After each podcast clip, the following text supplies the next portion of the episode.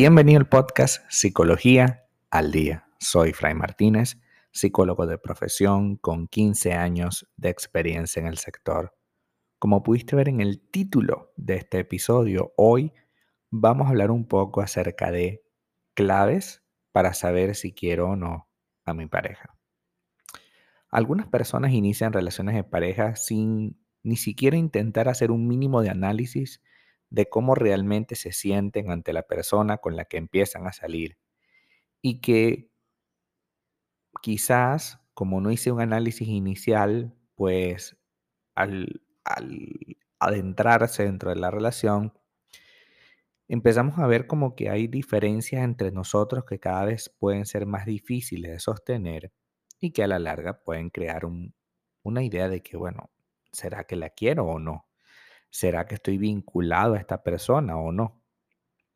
Y empiezas a sentirte agobiado, porque evidentemente todo vínculo necesita de que invirtamos en él. Y cuando tu pareja te pide inversión, tú dices, no, no, no, me siento agobiado. ¿Agobiado por qué? Si se supone que tú me quieres y que esto ya lo habíamos hablado, porque hoy estás agobiado? Porque a pesar de ayer que habías dicho que sí, hoy te das cuenta de que no sabes si quieres o no a esa persona y en consecuencia, pues no tienes idea si puedas o no establecer un vínculo, ¿no?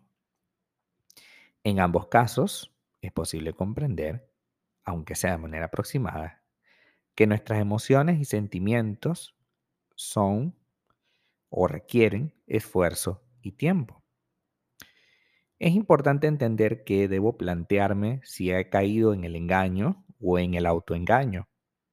Aunque parezca ilógico, tus dudas pueden surgir por eh, aquella situación pequeña que de repente no viste y ahora sí la ves con mucha claridad, sobre todo en la etapa de manipulación emocional, porque en la primera etapa en la que, en la que todo parece brillar, en la que todo parece color de rosa, pues uno no tiene idea de lo que está pasando realmente. Uno simplemente se deja llevar por el momento, ¿no? Y en ese instante estaríamos cayendo en el autoengaño, porque hay una etapa del fin del enamoramiento y el comienzo del compromiso, en el que realmente uno decide si estar o no con esa persona. Durante el enamoramiento es como una especie de droga que estamos ahí intoxicados de, esa sensación de completud de que por fin llegué al sitio indicado, pero pasado un tiempo, generalmente seis meses o un año, ya tú te das cuenta lo que realmente es la persona. Y ahí tú decides si autoengañarte, que es seguir creyendo, ¿no? A pesar de las pruebas, o en otro caso también es que el engaño que se produjo durante el enamoramiento continúe luego y ni siquiera te des cuenta que sigas en una nube, que sigas viendo a la persona sin defectos, cada vez más idealizada, cada vez más hermosa, y resulta que evidentemente no es así. ¿Es más difícil salir del autoengaño o del engaño? Yo creo que las dos son tremendamente difíciles. En el engaño porque evidentemente hay otra persona que está pensando constantemente en cómo crear el engaño y al hacer el esfuerzo el otro, evidentemente nosotros simplemente nos dejamos seducir por la situación, ¿no? Además que la situación puede ser tremendamente elaborada y profundamente inteligente, con lo cual es difícil que nos demos cuenta que estamos siendo engañados. Y también es complicada el autoengaño porque a pesar de que hay pruebas de que te das cuenta de que esta persona no es exactamente como tú te lo imaginas, prefieres, ¿no? darle un golpe a la mesa y decir, no, no, yo quiero a esta persona y esta persona es de tal forma, lo cual es mentira, pero es lo que te crees. Otra, eh, otra cosa que podemos estar pensando o tenemos que tener pendiente es preguntarnos si la relación se basa en el miedo al rechazo. No es lo mismo estar con alguien por el bien que nos hace sentir, por lo muy nutritiva que es la persona, que por lo mal que creemos que nos vamos a sentir una vez que no estamos al lado de esa persona. Si crees que lo que te pasa es lo segundo, miedo al rechazo, probablemente lo que te esté emocionalmente atando a esa persona, en lugar de ser un amor intenso, es una problemática relacionada con la ansiedad y vinculada con el trauma. Es decir, nada tiene que ver el miedo al abandono que el amor. Nada, nada tiene que ver. De hecho, el amor es capaz de soltar. El amor es capaz de decir, bueno, si lo mejor para ti es irte a ese otro país, pues adelante. Duele, claro, pero no tienes esa sensación de necesito tenerlo porque si no, no puedo respirar. No es que no duela, por supuesto que duele, pero no es lo mismo la sensación de tengo que tenerlo porque si no me vuelvo loca o me vuelvo loco a me doy cuenta de que, bueno, hay cosas que no están funcionando entre nosotros. El amor es capaz de soltar, el apego no. Tercero, pregúntate si la otra persona ha cambiado mucho desde que la conoces.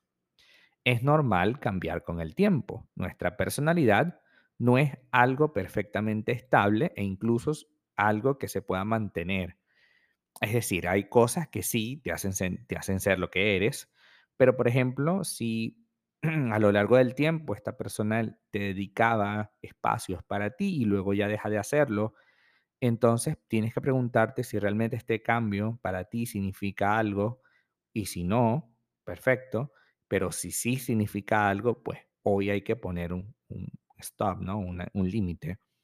Si sus valores personales, su ideología, su estilo de comunicación hacia ti, incluso su actitud ante las drogas o ante comportamientos nocivos, pues realmente te interesan o no, porque puede ser, puede ser que tu pareja esté atravesando por una crisis, crisis de los 30, crisis de los 40, crisis de los 50 y de repente le dé por fumar cigarrillo, fumar marihuana. Y tú dices, hey, ya va. Una cosa es que tú tengas tus aficiones y otra cosa muy distinta es que traigas cigarrillo y marihuana a la casa.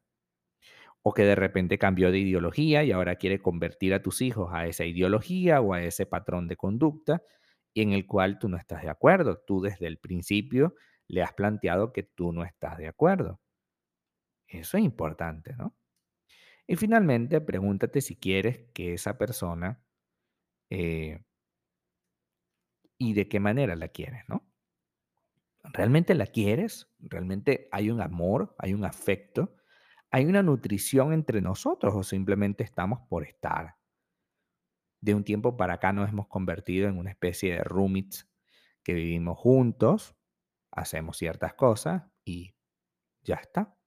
No hay nutrición entre nosotros y todos los días parecen iguales y pues ya no vale la pena conversar porque no es nada nutritivo, sino son transacciones. Sacaste la basura, si la saqué, metiste el pollo al refrigerador, si lo hice, lo sacaste al refrigerador, si lo hice, no lo hice, hazlo tú. Vamos a hacer el almuerzo que te gustaría, pasta o arroz, arroz por favor. O sea, termina siendo una transacción más que una conversación nutritiva. Si es así, si este es tu caso, también estamos hablando de desamor. También estamos hablando de pérdida de amor, porque el amor siempre nutre, siempre está allí. No quiere decir que todo el tiempo van a tener un libro en la mano, pero sí quiere decir que hay una nutrición, hay una sensación de, oye, qué bueno es conversar con fulano de tal. Hasta acá nuestro episodio del día de hoy. Muchísimas gracias por quedarte aquí hasta el final. Si deseas saber más sobre mi contenido, www.fraymartinez.com. Para consultas online, www.fraymartinez.com y también sígueme en mi Instagram, arroba fraymartinez20. Muchísimas gracias y hasta el próximo episodio.